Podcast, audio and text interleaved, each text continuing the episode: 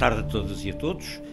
O tema do nosso podcast de hoje é, é o centenário do nascimento do arquiteto Nuno Titónio Pereira, que aliás eh, passou ontem, no domingo, dia 30, eh, e pela redação do podcast está presente, além de mim própria, Mariana Carneiro, e o convidado é o arquiteto João Afonso. O arquiteto João Afonso é licenciado em arquitetura, doutorou-se com uma tese sobre a construção da idade do arquiteto em Portugal, a política como espaço de debate profissional entre 45 e 74, eh, na Faculdade de Ciências e Tecnologia da Universidade de Coimbra.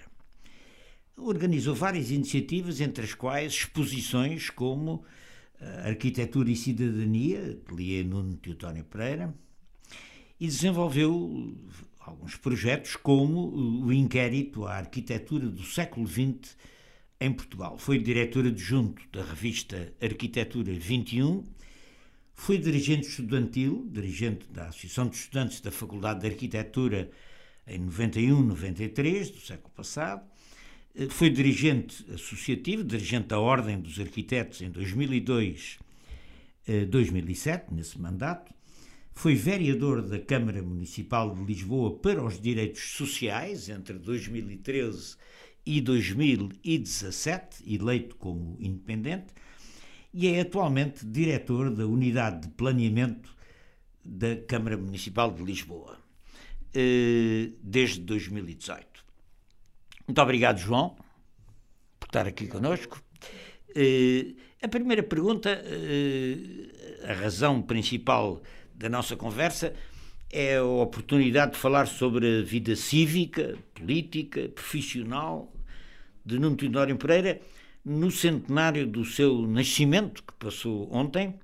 E a primeira pergunta é, obviamente, João, eh, como conheceu o Nuno Teodoro Pereira? Ah, não estou a dizer como o conheceu eh, profissionalmente, estou a dizer como eh, como se criou essa relação de proximidade e de, de amizade com o Nuno Teotónio Pereira. Agora passo a palavra à Mariana, ela também vai introduzir esta conversa com as perguntas que tem para fazer. Eu, antes de mais, queria assinalar que tivemos ontem uh, o lançamento de um site pela família do Nuno Teotónio Pereira e de um grupo de pessoas exatamente na data do seu centenário, um site que é o nunoteutoniopereira.pt, portanto vem mesmo a calhar com imensa informação, e, com as memórias inacabadas do Nuno Teotónio Pereira, com vários dos seus projetos e também uma extensa biografia política, profissional, pessoal, e gostava de assinalar isso, eu estive, tive a oportunidade de consultar hoje essa página e pareceu muitíssimo interessante, é um trabalho, portanto um projeto de peso e espero que seja bastante consultada, porque é uma figura incontornável, não só da arquitetura, como também também da vida cívica e política no nosso país. Uh, falando mais especificamente na, na questão da, da, arquitetura e do, do contributo do Teotónio Pereira nessa área, ele deixou-nos inúmeros projetos, deixou-nos artigos, deixou-nos estudos, participou em inúmeros debates, colóquios, etc, etc. Mas eu acho que não há forma, na minha opinião, de dissociar essa participação profissional, uh, a sua atividade com uh, também a sua participação cívica e política. Creio eu que podemos considerar que a importância que Nuno Teotónio Pereira dá à arquitetura e ao urbanismo enquanto veículos de modernização e de desenvolvimento social e económico de Portugal que um, transformam, neste caso, a arquitetura como uma certa forma de prática política também, não é? A sua luta pela casa digna para todos e não só, creio que espalha isso. E gostaria que me fizesse um comentário exatamente sobre essa ponte entre a sua atividade profissional e a sua atividade cívica e política.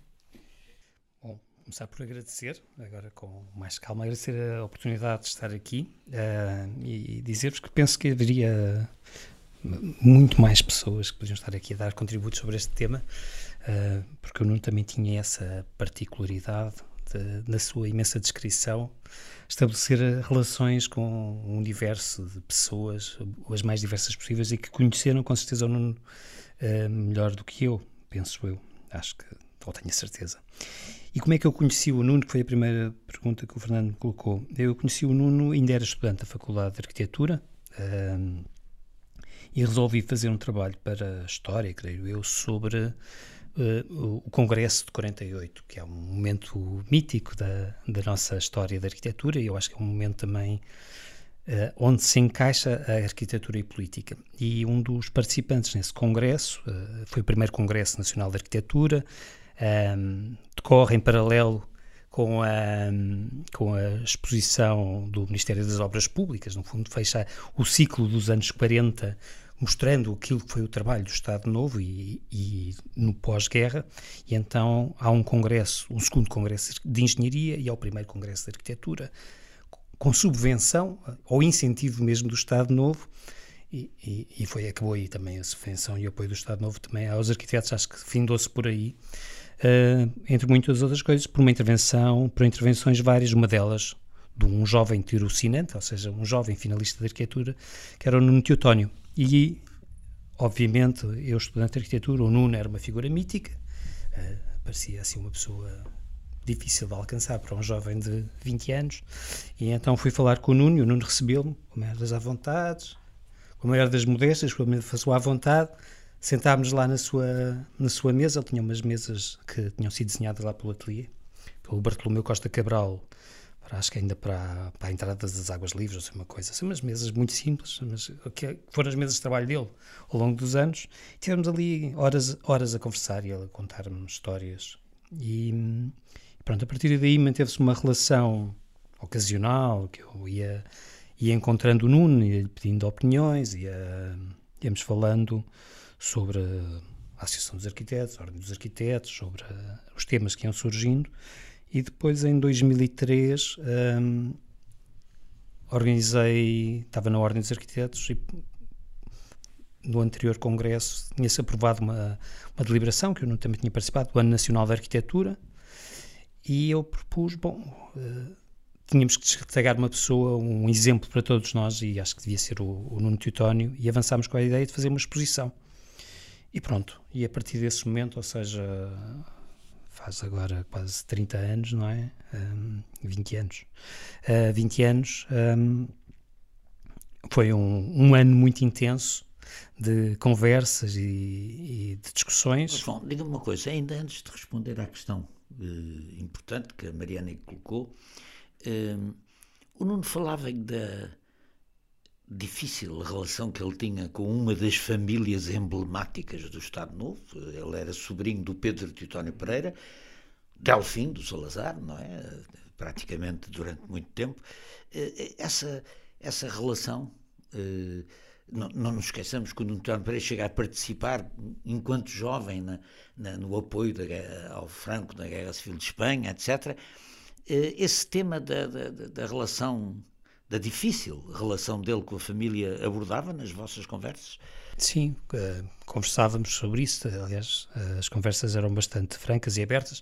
Eu, depois da exposição, uh, a propósito da minha tese de doutoramento, entrevistei-o durante vários dias. Ela é uma daquelas aquelas coisas que uma pessoa faz sem pensar no trabalho que vai ter a transcrever, não é? Porque é, só isso é um livro, não é? É quase um livro a entrevista com o Nuno. E, obviamente, a relação com a família ou a a, a relação, as relações com as famílias são sempre complicadas, mas há uma, uma grande evolução, não é? Ou seja, há uma grande transformação do Nuno uh, criança, não é?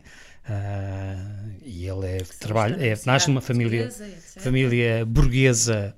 E eu acho que não é só o tio, não é? Porque é o tio e é o pai dele. O pai dele é deputado à, à, à Assembleia Nacional, é da Câmara Corporativa. E ligados é, aos grêmios dos armazenistas do vinho, que exatamente. Grande negócio da família. É o grande negócio da família, é, é um dos, um dos primeiros proponentes em termos da Assembleia do modelo das caixas de previdência, também os dinheiros remanescentes dos grêmios, o que é que se faria com esse dinheiro e também a ideia da.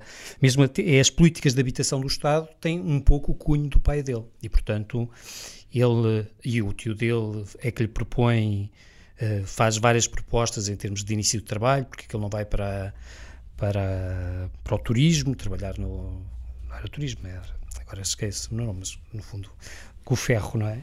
O Secretariado de Propaganda Nacional. Para o Secretariado de Propaganda e Nacional. Depois SNI. E depois, SNI, uh, entre outras hipóteses, uh, e ele acaba por escolher a, aquela que calculo que o tio não estaria tanto à espera, que era a, a, Federação das Caixas de Previdência, porque nem sequer era bem um organismo, não era um, um organismo de Estado uh, tucur, formalmente. E, portanto, há essa relação... Organismo corporativo. Corporativo. E depois, um, há esta relação, há, há o Nuno Teutónio que tira o H e que passa a ser o Teutónio que nós hoje em dia conhecemos, e depois há um progressivo aproximar, uh, evoluir para a oposição, e, e, um afastamento da, da sua família. Ele, ele diz que era, tinha uma relação cordial e de família, mas depois havia discussões uh, uh, acesas sobre as opções que ele ia tomando uh, e que foi, foi tomando ao longo do tempo, não é?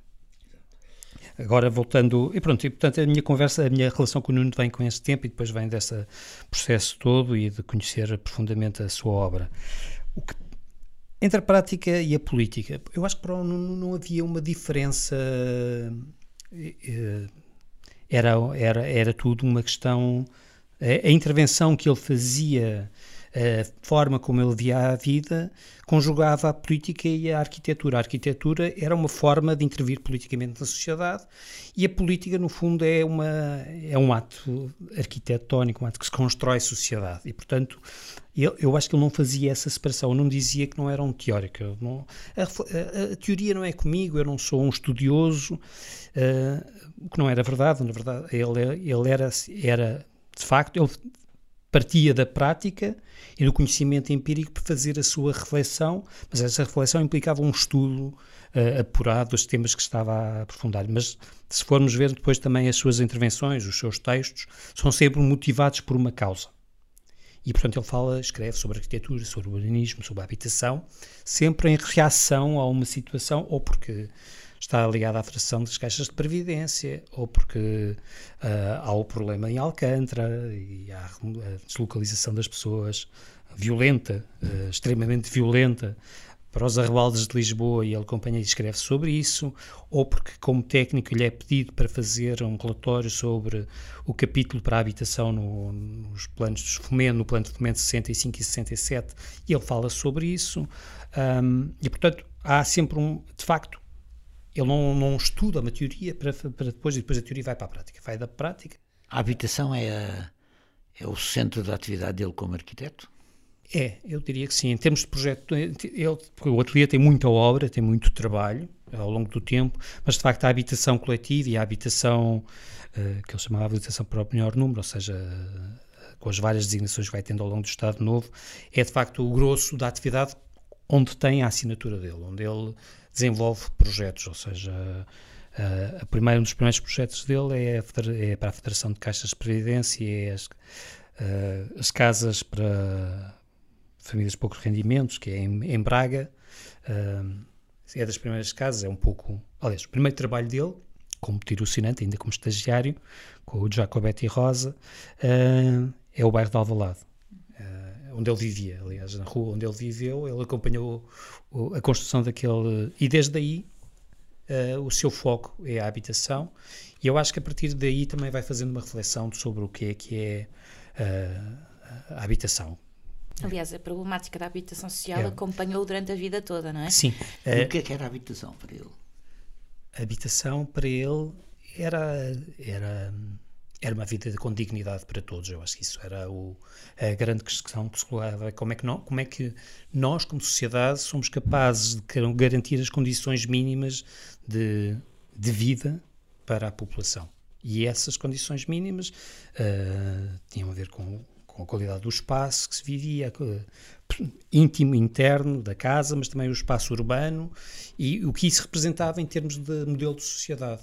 E, portanto... e, e o que é que o arquiteto que desenha as casas pode contribuir para a política da habitação?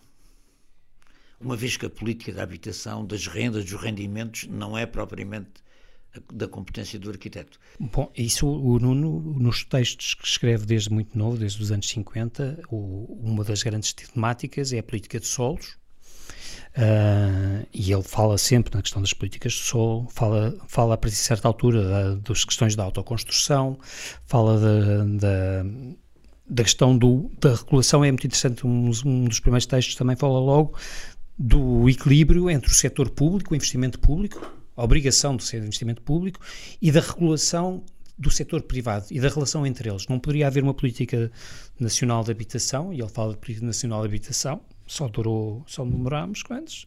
Isto eu acho que o primeiro texto que ele fala disso é 54, 55, portanto 70 anos para termos uma política nacional de habitação foi, foi rápido, foi quase rápido. É, é que a política nacional de habitação foi da anterior legislatura que, se, que foi um, portanto estamos aqui e ele fala na política nacional de habitação e no fundo é muito mais, não é só a casa onde a pessoa vive, é tudo o que ela implica em termos de condições de, de direitos básicos da pessoa e de construção de um modelo de sociedade em que vivemos. E eu acho que isso para o Nuno era evidente. Ele dizia que a habitação, que o ponto de partida dele nunca era a forma, mas era assim a necessidade das pessoas, não é? E depois a forma teria que responder à necessidade das pessoas. E foi também um protagonista numa luta que é uma luta de hoje, não é? Que é a luta contra os guetos sociais e contra a guetização. Falar um pouco disso, não é? Ele, ele defendia outro modelo completamente diferente daquilo que era a habitação. Sim, ele tem, eh, tem várias. É?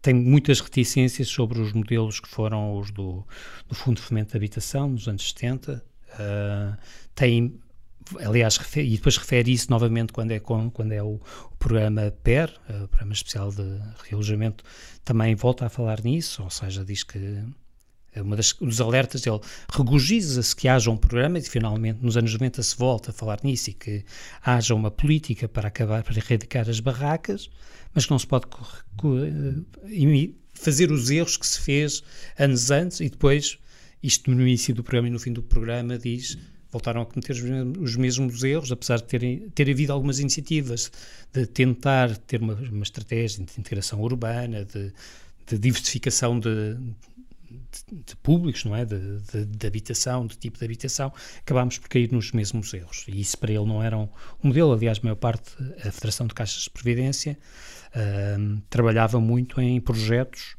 e ele era um, nessa, é o primeiro arquiteto da Federação de Caixas de Previdência. Depois, a certa altura, passa a consultor, porque tem muita atividade no ateliê, e o, a Federação cresce a nível nacional para ter gabinetes a nível local, regional, local, mas regional, um, e ele fica mais nas questões de fundo e de, de, de planeamento da, do trabalho da Federação, mas percebe-se que são sempre bairros que estão próximos do centro, que têm localizações uh, o mais as melhores localizações possíveis, não são sítios destacados e longe de, dos centros urbanos. Eu creio que, corrija-me, porque a arquitetura não é propriamente a minha área, mas eu creio que um, uma, a proposta dele e aquilo que ele defendia, e que é algo que nós temos muito presente hoje, é de retirar os guetos dos, dos subúrbios e, portanto, e utilizar as casas que hoje são casas que estão desabitadas, que estão desqualificadas, etc., e apostar na requalificação, na reabilitação e poder uh, ter habitação Sim. social dentro das cidades e não isoladas e não em bairros que estão nas periferias. Sim, Creio que era isso também que ele Sim, defendia. Defende isso, defende isso já no, nos seus últimos anos, obviamente, perante. Ele tem um texto muito interessante, que é uma intervenção que ele faz para, para um seminário, um encontro da plataforma 65, uhum. em que, obviamente, contextualiza isto no momento atual, em termos da necessidade, das, em que fala da gentrificação e da necessidade de trazer as pessoas para a cidade e, de, e da, da necessidade das pessoas viverem eh, no centro e de não haver barreiras sociais entre provocadas pela construção, pela, pela má arquitetura ou pelo mau urbanismo, mas é uma, um tema que ele fala muitos anos antes. Nos anos 60, uma das vertentes de um plano nacional tinha a ver com aproveitar o património existente. Uhum. Ou seja, ele dizia, não faz sentido estamos a construir uh, quando há fogos disponíveis e há edifícios disponíveis para serem aproveitados. Um, e nesse sentido é muito é muito atual o que ele escreve, ou seja, a reflexão dele é, ele de facto constrói os argumentos, ele nos seus escritos, a partir dos anos 50, constrói, sistematiza os argumentos ou os tópicos que deveriam ser uma política nacional de habitação e estão, uhum. estão Aí uma, fez uma referência ao acontecimento de Val de Alcântara, uhum. que foi exatamente por causa da construção na altura da Ponte Salazar, agora Sim. Ponte 25 de Abril, e que tem a ver com os realojamentos, não é? Sim. Que também é uma problemática que ainda hoje persiste e que ele fez na altura, uh, mobilizou-se e fez, nomeadamente, vários escritos contra a forma como estavam a ser realojadas essas pessoas. Sim barbaramente e estavam a ser completamente afastadas do seu meio, segundo Sim. compreendo. Como é que foi essa, esse.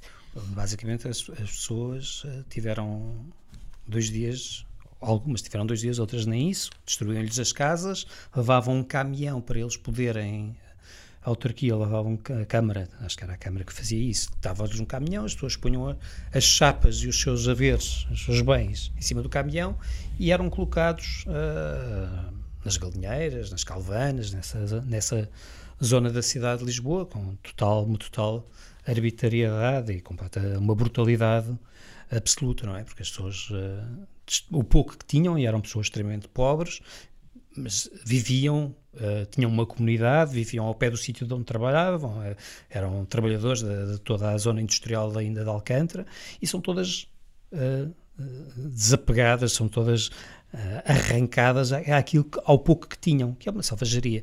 E o Nuno acompanha essa situação, ele e outras pessoas, obviamente, mas escreve um texto que é distribuído um, a descrever essa situação, que obviamente não, não se falava, não é? E, e portanto aí chegamos ao Nuno Titónio Pereira político.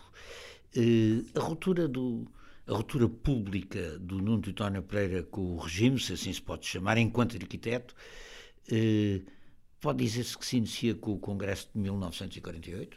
Não, eu diria que no 48 não, são, não há uma ruptura. Eu acho que é interessante. Há um texto, uh, um texto que é antecede o de 48 e que sai, está neste site, que a Mariana falou e que eu aconselho a leitura, que é muito engraçado, que é um texto de 44.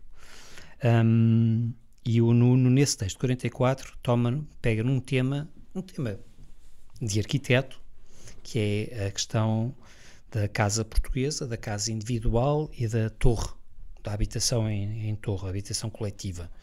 Para dizer que a habitação, eh, a casa portuguesa, a habitação unifamiliar, não é um modelo que dê resposta às necessidades. A habitação Rololino.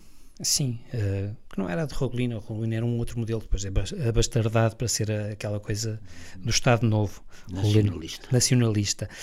Um, mas, o, o, no fundo, o Nuno diz: não, nós precisamos, temos um problema de habitação e o problema de habitação exige uma novas tipologias de arquitetura, de construção, que é as torres. E é um texto que não, não pretende, aparentemente não pretende ser político, mas do ponto de vista disciplinar é bastante político. Até mais, o, o, o texto do Congresso chama-se. Uh, tem um nome assim prosaico de reorganização social, o problema da habitação e reorganização social, é assim uma coisa, em que tenta ali fazer um equilíbrio, talvez. Do primeiro congresso? Do primeiro congresso. Habitação económica e reajustamento e social. Reajustamento social. É, é assim um tema, ali no reajustamento social, parece assim uma coisa que tenta Pronto, era um, era um momento público, não é? É um momento do Estado Novo e eu acho que aí uh, talvez lhes tenha. E eles eram, eram os miúdos, não é? Martins, não é? Eram os miúdos, eles tinham pai 23 anos, 48, portanto 22, tinham 26 anos, estavam ali a acabar o seu curso e pronto, então ali assim mais comodidos uh, naquele espaço público. E depois há um momento, poucos anos depois, por volta dos anos 50, e 54. Antes, antes disso, eles os dois já tinham traduzido a Carta de Atenas, que já é uma. É? Sim, mas. Preâmbulo daquilo. É um preâmbulo disso, exatamente. Sim. E depois de 54, eles já quando organizam umas jornadas de arquitetura da, da JUC, da Juventude Jovem da Universidade Católica, um, organizam uns seminários, é responsável pelos seminários de arquitetura, que têm a ver com a questão da habitação e as questões do urbanismo, e eu acho que há ali uma evolução uh, com a entrada da federação, na Federação das Caixas de Previdência e com a consciência da dimensão do problema. O que significa que ele há de. Qual é a reação do Titónio Pereira à, ao, à carta do Bispo do Porto em 58, nas eleições, a seguir às eleições do General Delgado? Ele como é que ele nessa altura... Ele subscreve a carta dos católicos a apoiar o Humberto Delgado. Humberto é, um, Delgado, é um dos 100, não é? É a carta dos 100. E talvez essa seja uma ruptura política essa, é- aberta. É, a concretização, não é? De certa forma é, a concretização da viragem. É concretiza Um, Já não é uma coisa profissional ou política, sim, mas é uma coisa política, política pura. É? E eu acho que a partir daí é sempre a evoluir. Eu acho que o Nuno também entra, também há ali um. Uh, o Nuno é claramente, aliás, o Nuno dizia uma coisa engraçada sobre, não dizia uma coisa, não era engraçada, mas ele contestava isso e, aliás, depois foi-me foi confirmado. Um, ele nunca participou nas, na, nas gerais de artes plásticas, não é? Do, da Sociedade Nacional de Belas Artes. Porque havia uma desconfiança, claramente, sobre o, o Nuno católico, o Nuno que tinha sido convidado para ser a, o, o, rapaz da Mocidade Portuguesa na, nas Belas Artes, que é como ele chega lá, ele era o rapaz da Mocidade Portuguesa. Onde tinha eh, entrado Obviamente, com 14 depois, anos, não é? Eh, depois, era um Teutónio Pereira. Era um Teutónio Pereira. Mas depois, quer dizer, ele já tinha estado, na, já tinha vindo, e era, tinha uma que ele tinha chegado às Belas Artes, era pelo Carlos Ramos, não é? Ele é colega do Carlos Manuel Ramos, filho do Carlos uhum. Ramos, uhum. Uh, diretor depois das Belas Artes do Porto, mas um homem do início do regime e da afirmação da arquitetura no regime, e portanto é por essa via que ele chega à, à arquitetura e às belas artes, mas depois vai uma turma que é o Petainha, uh, o Vitor Paula, e portanto há ali também um, um enturmamento e é uma abertura, e, e também uh, o Pomar, uh, são pessoas da mesma geração, que se encontram nas belas artes e ali há um... Há um princípio de mudança. Ele, Já agora, só, peço desculpa, em relação a esse princípio, mas é também bom falar que ele sempre assinalou a influência da sua própria mulher, né, Natália, Sim. que acho que vale a pena ser referida aqui, com quem casou em 51, e também de Francisco Lino Neto, de quem ele dizia que, de certa forma, devia a sua conversão, entre aspas, que são duas figuras de que ele sempre assinalou que tiveram muita influência nessa viragem. A Federação de Caixas de Previdência tem dois grandes temas, que é a aproximação ou a a entrada da habitação na sua vida e a entrada da Natália na sua vida, onde ele conhece a Natália. E a Natália é, de facto, uma pessoa essencial para a sua uh, a adesão dos dois às questões, à visão de um catolicismo progressista uh, e claramente que entra uh, entram os dois de mão dada na oposição pela via do catolicismo progressista. Ele depois, já no se não me engano, em 65, acho que é, uh, subscreve uma carta onde uh, se vai ainda mais longe do que a adesão à solidariedade com o Bispo do Porto, que é uma carta que denuncia a, uh, a polícia política, denuncia a própria polícia política e a repressão do regime, etc., colocando-se muito perto da esquerda oposicionista, não é? Quer dizer, já com uma uma, uma, uma, uma, política muito claramente em 65. Eh, eu lembro-me que o António Pereira, em 65, quando é a grande vaga repressiva contra os estudantes, em janeiro desse ano, que são presos 40 e tal estudantes, uh, lembro-me bem disso porque um deles era eu, e, e, e, e o António Pereira faz parte da solidariedade pública que intelectuais, etc., etc., demonstraram, uh, demonstraram nessa altura. Agora, uh, o Nuno Pereira nunca se sentiu inclinado, João, a criar ou a participar num projeto de criar um Partido Democrata Cristão em Portugal, ou seja, uh, como é que ele, porque é que, porque é que esses católicos oposicionistas, essas, essa esquerda católica, chamemos-lhe assim, porque é que ela nunca avançou para a constituição de uma força política, mesmo clandestina, digamos assim, nessa altura. É, o Nuno acreditava claramente numa convergência de, de, desta oposição, acreditava uh, profundamente que a unidade dessa esquerda poderia mudar o regime. Eu creio que há uma evolução. Ele, ele fala, creio que está, não sei, nestes textos também que agora saem. Eu, eu, outra sugestão, eu tenho duas sugestões. Uma que leiam os textos autobiográficos do Nuno.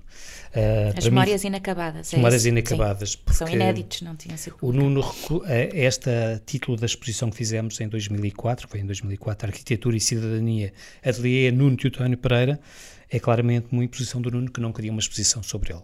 Queria ser uma exposição sobre o coletivo que foi o seu, o seu escritório. E, portanto, e ele nunca quis fazer, nunca quis que a exposição fosse biográfica. Aliás, eh, fez tudo para diluir, sendo, sendo que ele era uma ótima, é, é uma ótima pessoa para ser biografado, e, porque era extremamente organizado e o seu, o seu registro de vida era facílimo de fazer esse trabalho.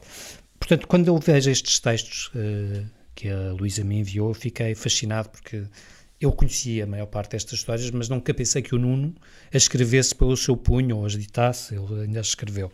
E, portanto, eu acho que isto é, é um, um registro daquilo que o Nuno, como o Nuno se via, como é que ele se pensava, como se refletiu ele. Ele falava sobre isso também, se refletiu sobre ele, um, sobre ele próprio.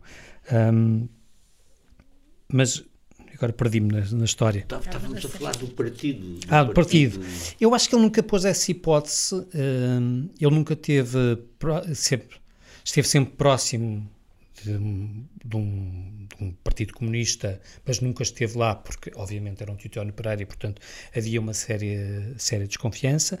Mas depois ele acaba por ser candidato da CDE a Porto Alegre, não é? Eh, e uh, na, naquele grupo de católicos uh, de esquerda, aquela esquerda católica, a verdade é que eles vão fazendo e vão atuando ao longo do tempo. Quer dizer, eles em 63 um, com o início da guerra colonial, publicam o direito à informação, não é? Exatamente. Que é.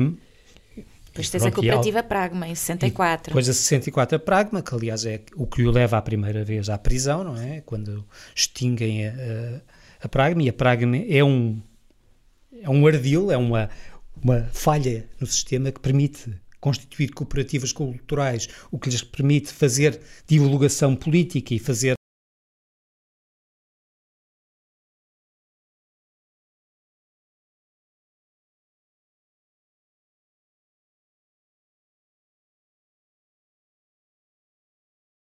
Exatamente. Até foi algo que falámos aqui e, com a Joana Lopes, não é?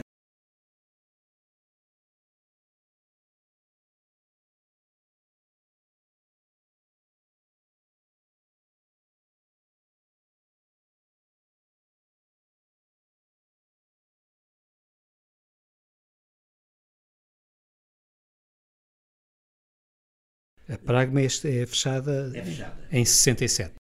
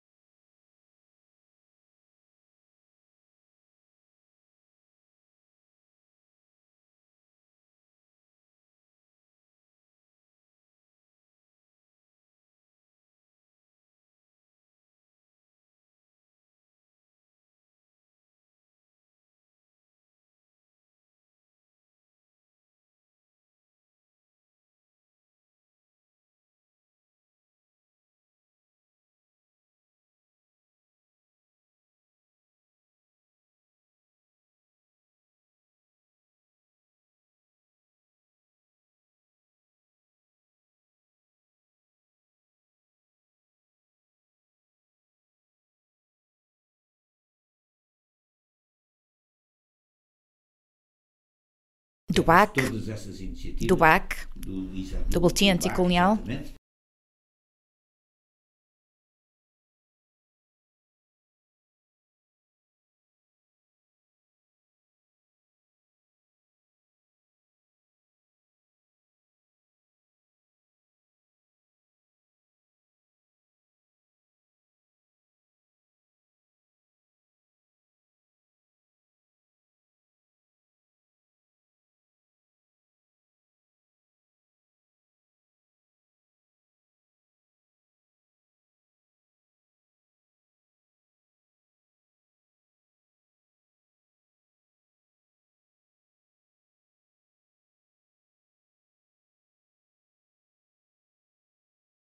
Sim. Um, Com outros, aliás, não foi só ele. Foi. Sim. Não, há, há, claramente uma, uma radicalização do, na vida do, do Nuno um, a partir do final dos anos 60 uh, e que depois eu acho que se intensifica em 70 e volta dos anos, no início dos anos 70, quando falece a Natália e a, e a filha, Catarina. Uhum. Uh, parto, no parto, não é? morre, morre em... Logo em 71. Em, morrem ambos. E eu acho que isso é um período de radicalização. Eu acho que o Nuno foca as suas forças, a sua reação a esta, a esta dor imensa também na luta contra o regime. Eu acho que isso é. Há aqui duas. Que idade é que tem o Nuno, o Nuno Tutano Pereira nessa altura? Em 70, 71? 71 tem. Ele nasce em. 49. 49. Eles, eles, quando a Natália é, morre, é, tem 49. É. Com 20 anos de casamento na altura, quando ela Sim, morreu. Exatamente. E, e, isso acho que é um. Mas é algo que vem de antes, ou seja, ele fala. Eu estava a ver na biografia, mas ele já tinha falado nisto. Um, os movimentos católicos também se intensificam, se organizam-se e estruturam-se. Tanto que ele diz que volta a Madrid, volta a Madrid para ter uma reunião, e nestes textos volta a fala também nisso. Há, há, há, movimento entre os movimentos católicos oposicionistas portugueses e espanhóis para tentarem coordenar a sua ação, uh, quer do ponto de vista da própria Igreja, mas também do ponto de vista cívico e, e, na ilegalidade, como é que eles se estruturam para se apoiarem uns aos outros. E ele vai fazendo várias coisas, não é? Uh, os, os ele era um dinamizador, não é? E, sim, e também um, ele tinha uma capacidade de estabelecer contactos com vários setores, com várias áreas e tinha a questão internacional, não é? Como ele tinha muito sim, contacto ele... com movimentos internacionais, também à custa da arquitetura e da sua atividade, isso também sim, foi uma das coisas que ele sempre fez, ele, ele, fez, teve parte, participou no primeiro congresso da União Internacional dos Arquitetos em 48, também em 48, e a partir daí ele repensa o trabalho da, da União Internacional dos Arquitetos e faz parte do grupo da habitação e o, o, no fundo a Federação das Caixas de Previdência sempre apoiou essas viagens e elas serviram para tudo, uh, sendo que um dos, um dos mais marcantes é quando ele vai uh, ao congresso do IA, que é no México e em Cuba, e ouve os discursos do, do Fidel e traz os bobinos com os discursos e traz também a sua barba que depois o, é aquela, é, é o mesmo, é mesmo, nos... é mesmo barba à cubana. Era sobre a habitação nos países em desenvolvimento, Sim, não é? E depois foi um momento de muita Que é o tema que ele vai, tem, vai, vai a Bucareste, ou seja, ele também tem um conhecimento depois do, do mundo Uh, vai à Europa de Leste, vai a, vai a Cuba, vai aos Estados Unidos, vai uh, à Europa Ocidental e vai conhecendo também as várias realidades, vai aos países nórdicos e, portanto, também é uma pessoa que tem, um, tem mundo, não é? Tem mundo do que é a realidade de, das lutas das lutas políticas dos anos 60 Mas, e também da... falar um bocadinho dessa atividade anticolonial que tem o, o Nuno e os seus companheiros, aliás, têm, Sim, têm uh, essa atividade era, no fundo, eles trabalhavam, acho que trabalhavam, o trabalho deles tinha várias dimensões. Uma era a tentativa de recolher informação na origem, ou seja, trabalhavam com quem estava, os oficiais milicianos que traziam informação e tentavam transmitir e dar a conhecer essa informação. O direito à informação, do que é que, o órgão, o órgão era clandestino, tentar dar a conhecer. Uh, uma outra das grandes vertentes era tentar, tentar era ajudar pessoas a saírem e fugirem à guerra. Aliás, o Nuno compra a casa em Marvão e a casa de Marvão, onde hoje em dia ainda vive, ou onde é, ainda hoje é da família, onde vive o filho, acho que ainda vive o filho, o Miguel, um, e era um posto de passagem.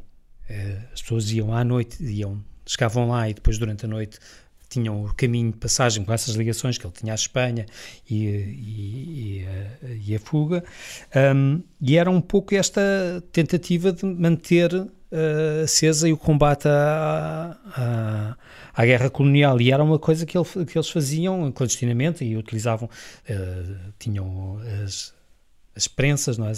as máquinas de impressão que iam mudando de sítio uh, para sítio. a informação, quer no GEDOC, que era um gabinete de estudos e documentação, quer no Boletim Anticolonial, o BAC, uh, dá a ideia que é uma luta contra a guerra colonial, sobretudo contra o silêncio imposto pela censura a, a, toda, todas as notícias ou toda a informação sobre a guerra colonial. Sim. Quer dizer, é, é romper a censura através de uma imprensa clandestina que informasse uh, as pessoas. Sim, porque era essencial as pessoas perceberem o que é que estava em causa, qual era a realidade do que estava a passar, desde, desde o do comum da pessoa. Uh, que vivia a sua vida pacata e que o regime tentava disfarçar a, a realidade, quer em termos de, de investimentos, quer em termos de mortes, quer em termos do que se fazia uh, em África, mas também uh, informar aqueles que, que eram os potenciais uh, bala para carne para canhão, não é? Que também era ocultada essa informação, portanto havia aqui também uma tentativa. Pode, pode nos dar o, o de falar de, de alguma dessas pessoas que rodeavam o Nuno nessa atividade? Se se lembra de algum de nomes que seja justo invocar agora? Só por causa dessa questão, porque o Nuno tem imensos escritos e participou em imensos órgãos de, de, comunicação, de divulgação, etc., para esse efeito, mas falou aí numa vertente que é muito importante, que às vezes é um pouco mais desconhecida. Não é? O Nuno não só escrevia, não só dinamizava esses grupos de discussões, como estava lá na ação. Num dos testemunhos da Luísa Sarsfield Cabral, também dos Católicos Progressistas, que deu uma entrevista para as Mulheres de Abril, um projeto que eu coordeno, que ela contava como o Nuno fazia passar as pessoas da fronteira, mas fazia passar literalmente, ou seja, tinham piqueniques, organizavam piqueniques propositadamente, ia ele e a Natália, etc., para que as pessoas pudessem fugir à guerra. Portanto, havia, uma, havia um envolvimento, levava-os de carro, atravessava com eles, portanto, ele corria todos os riscos, não só na publicação e divulgação, toda ele e vários outros que, isso ligado à pergunta que o Fernando fez, várias outras pessoas que partilhavam estas atividades. Ele ainda Exatamente. tinha, nos anos, quando nós e quem são essas outras pessoas, já agora, que estão mais, nomes, mais esquecidas? Nomes é que é a minha desgraça um, Fernando. De facto, nomes não consigo. Sim, o Moita, não é? Sim, o Luís Moita. E a irmã do, do, do Moita? O... A Maria Conceição Moita, a Luísa Sarsfield Cabral, a Maria Vitória Vaz Pato, são algumas pessoas que, que circundavam ali também. Hum, bom, mas o Nuno faz mais do que isso. É dar um apoio logístico às uh, ações das brigadas uh, revolucionárias uh, que o levam à última detenção. prisão dele. Sim. Quer falar sobre isso? Eu não, não falava muito sobre isso. Ele disse, ele, o que ele dizia é que uh, pediam-lhe para ele transportar umas malas. Aliás, uh, ao que parece, ele foi apanhado mesmo com uma das malas. Uh, e ele não sabia, dizia que não abriria as malas por não saber, porque ele dizia uh, não saber. Não, ele disse que, que, ele dizia que aquilo não era para ele, ou seja, o, o ato o ato violento, a, a luta Sim. armada não era para ele. E ele acho que diz isso, chega a dizer isso ao, ao Carlos Antunes que não que não era o feitio dele, mas que se sentia uh, próximo, sentia-se aquilo motivava, percebia e compreendia a necessidade da luta armada e, e, era solidário com eles, mas Sim. se nos lembrarmos que o Carlos Antunes, a vida, os apoios clandestinos que, logísticos que tem em, em Lisboa passam muito por instituições religiosas, é? seminários, casas de repouso, do, onde parece que o próprio Carlos Antunes cruzou com o patriarca, não é? Eh, ou com o ex-patriarca, eh, dá a ideia que eh, esses contactos facilitavam também logisticamente a atividade clandestina. E não só, pessoas. não é um exemplo único. A Maria da Conceição Moita teve exatamente o mesmo envolvimento com as brigadas revolucionárias. Era esse tipo de trabalho que ela fazia, exatamente. transportar malas e etc. E foi presa exatamente também por essa razão. Sim, Portanto, quando o Nuno é preso, são presas uma série de pessoas, não é? Uhum. Ou seja, eles são, sim, sim, sim. Uh, aliás, uh, a Helena Roseta, não é? Que também nessa altura trabalha com o Nuno, está a trabalhar num projeto qualquer lá no ateliê, e ela diz que for, foram todos aquilo. Eles apanham a, a, lista dos telefones, não é? Do Nuno. Uh, aliás, que eu calculo seja, eram, eram umas folhas muito organizadas com os nomes todos, e aquilo correram toda a gente e toda a gente foi prestar de, depoimentos uns mais rápidos, outros mais curtos, outros passaram lá uma noite ou duas, outros, mas que limparam tudo que, que havia para limpar uh, para perceber o que é que havia. E o, e o Nuno foi torturado. Exatamente. Uh, foi, ele e o Moita foram. Uh, bastante maltratados. É? Sim, é, que aliás é uma coisa. Portanto, ele ao todo esteve quatro vezes preso, sendo que a Sim, última prisão a última dele foi... ele saiu já depois do 25 de abril, no dia 27 de abril. Ele, ele diz, por exemplo, ele diz que na primeira, nas primeiras, nas primeiras uh, prisões, na primeira e na segunda, ele, uh, apesar de ter estado lá três, quatro dias, uh, que havia respeito, ou seja, que, que, eram tratados com. É, e na última, não, a última extremou-se, ou seja, foi à bruta e tinha, como tinha a ver com esta questão Uma da, questão, da, exato, da, ação violenta. Da ação violenta, hum. e ele diz que é, é, para mim foi muito emotivo porque ele diz que não resistiu, não é? Uhum. Ele diz Sim. não resistiu. E, ele fez é um... questão de falar sobre isso depois, sobre isso. não é? Falar publicamente foi das poucas pessoas que, que sentiu essa necessidade de explicar o, é. E isso, isso é um momento talvez das coisas mais emotivas do que o Nuno fala é de facto a, a morte da Natália e da, da, e da Catarina e depois o, o, não ter resistido. São as duas coisas que de facto eu me lembro assim que o Nuno uh, quebra, assim, uma coisa, pessoa a sentir-se. Fica Só sem não passou pela tortura é, que não percebe. É que, é que, claro. Porque uma pessoa é vê ali. É, é que pode dubitar sobre isso, porque é preciso passar por, por aqui não é para perceber que falar, não falar, claro, mas uh, mesmo os que, mesmo os que não resistiram uh, deram tudo o que tinham para dar não é? Uhum. para, para, para resistir. Uh, nós não falámos na terceira prisão, a terceira prisão que foi com o seu filho Miguel, que sim. foi na sequência da vigília do, da Capela do Rato, não é? Aliás, ele participou nas duas vigílias pela paz muito ativamente, a de São Domingos e, de... e depois a da Capela e do Rato. Capela do Rato ele foi preso? Foi. Foi, foi. Foi, foi. foi preso durante 12 dias, teve até é. dia 12 de janeiro preso. Portanto, sim. até foi mais tempo do que nos outras sim. duas anteriores prisões. Eu queria também pôr uma, uma questão que era esta. Ao longo de todo este percurso, o católico católico de esquerda, católico progressista Nuno Teutónio Pereira, vai perdendo a fé. Eh, ele eh, abordou esse problema nas, suas, nas conversas consigo, quer dizer, como é que um homem tão empenhado desse ponto de vista, não é? Era o emblema dele, era a esquerda católica. Eh, eu lembro-me quando o Nuno, na fundação do Bloco de Esquerda, já, vão, já lá vão 20 e tal anos, eh, falámos uma vez sobre isso e ele dizia-me que, que tinha perdido a fé, que tinha. Que, que, que, que, isto porque já não aceitava bem ser tratado como católico progressista, porque, uh, porque não era. Uh, como é que ele viveu essa crise da fé?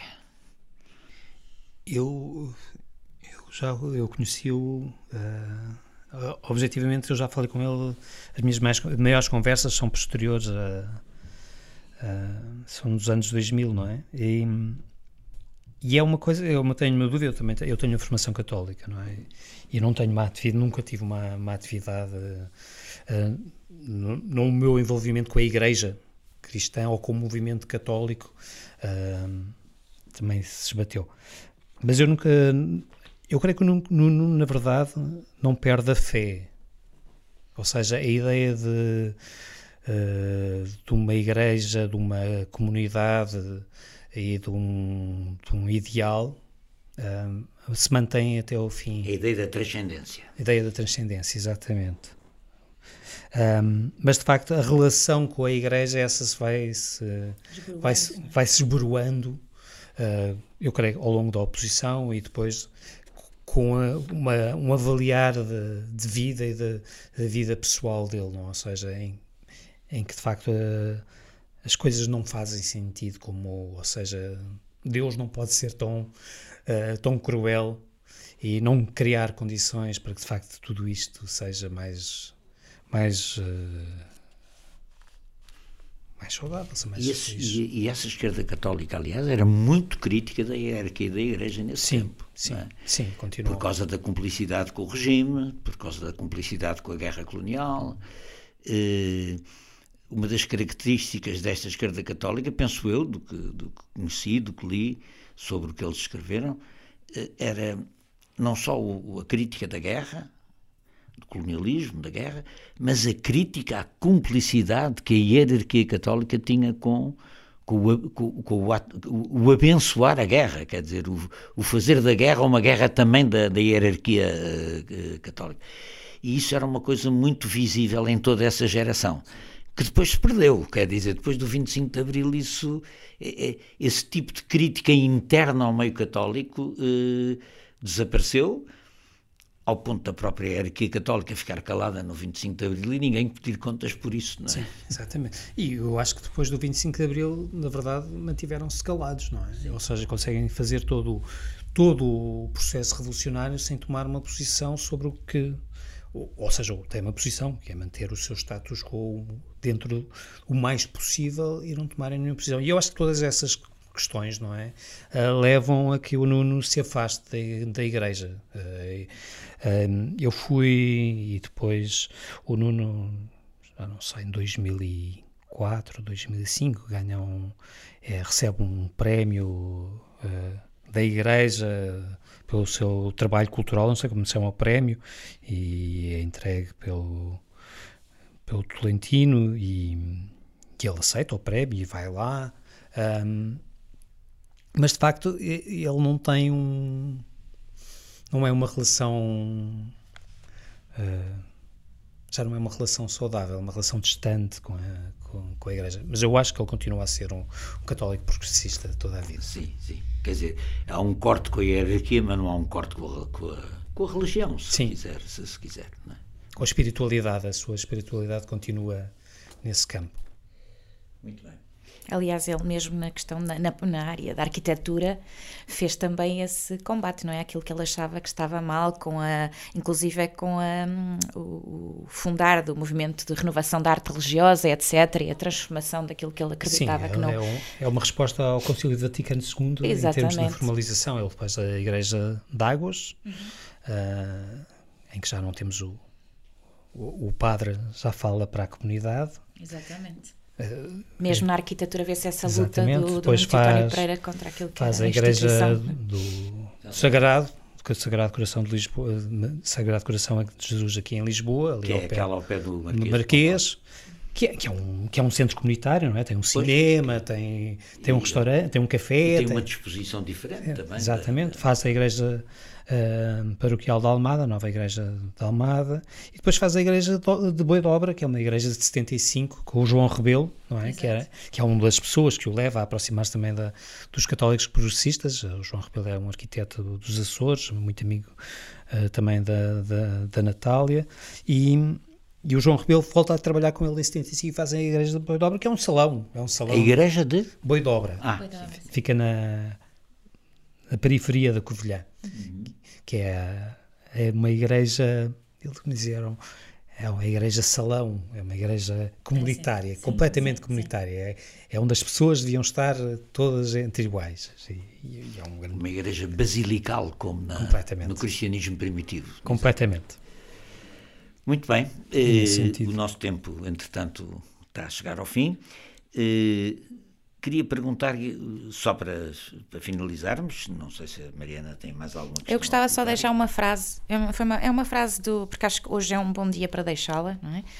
Uh, logo a seguir a umas eleições legislativas, acho que vale sempre a pena, que é uma frase dele quando uma, uma sessão que houve de homenagem, em que ele dizia que os dias de hoje e porventura os de amanhã vão exigir ações múltiplas, fortes, convictas e por vezes decisivas para que o mundo seja melhor para todos.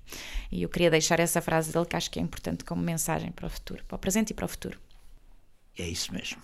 Uh, centenário do Nuno Titório Pereira, um, um arquiteto, um combatente, um católico, eh, está presente hoje no nosso, no nosso podcast e daqui enviamos à sua família também uma saudação amiga para lembrar esse homem que também teve tanta, tanta importância na vida cultural, social e política portuguesa. Então, até para a semana. Nós, na próxima semana, vamos uh, falar da Vamos também falar da oposição ao regime, porque eh, é uma data redonda. 62 é um ano com. Um, um, 22 é um ano que cheio de comemorações desse ano muito especial que também é de 1962, da crise académica, as manifestações do 1 e 8 de maio. Nós vamos falar da primeira conferência da Frente Patriótica de Libertação Nacional, uma organização de unidade antifascista que surgiu exatamente na sequência dessas lutas em, em 1962. Estará presente connosco a historiadora uh, Susana Martins e pela redação do podcast, o historiador também, uh, Luís Farinha. Muito obrigado, até para a semana. Pode subscrever este Convocar a História no iTunes, Spotify ou na sua aplicação de podcasts. O mesmo acontece com os outros podcasts do Esquerda.net, como o Alta Voz, com leituras longas de artigos, o Mais Esquerda, com registros de debates e conferências, os Cantos da Casa, com o melhor da música portuguesa, ou ainda o 4 e 20, o podcast quinzenal da atualidade canábica.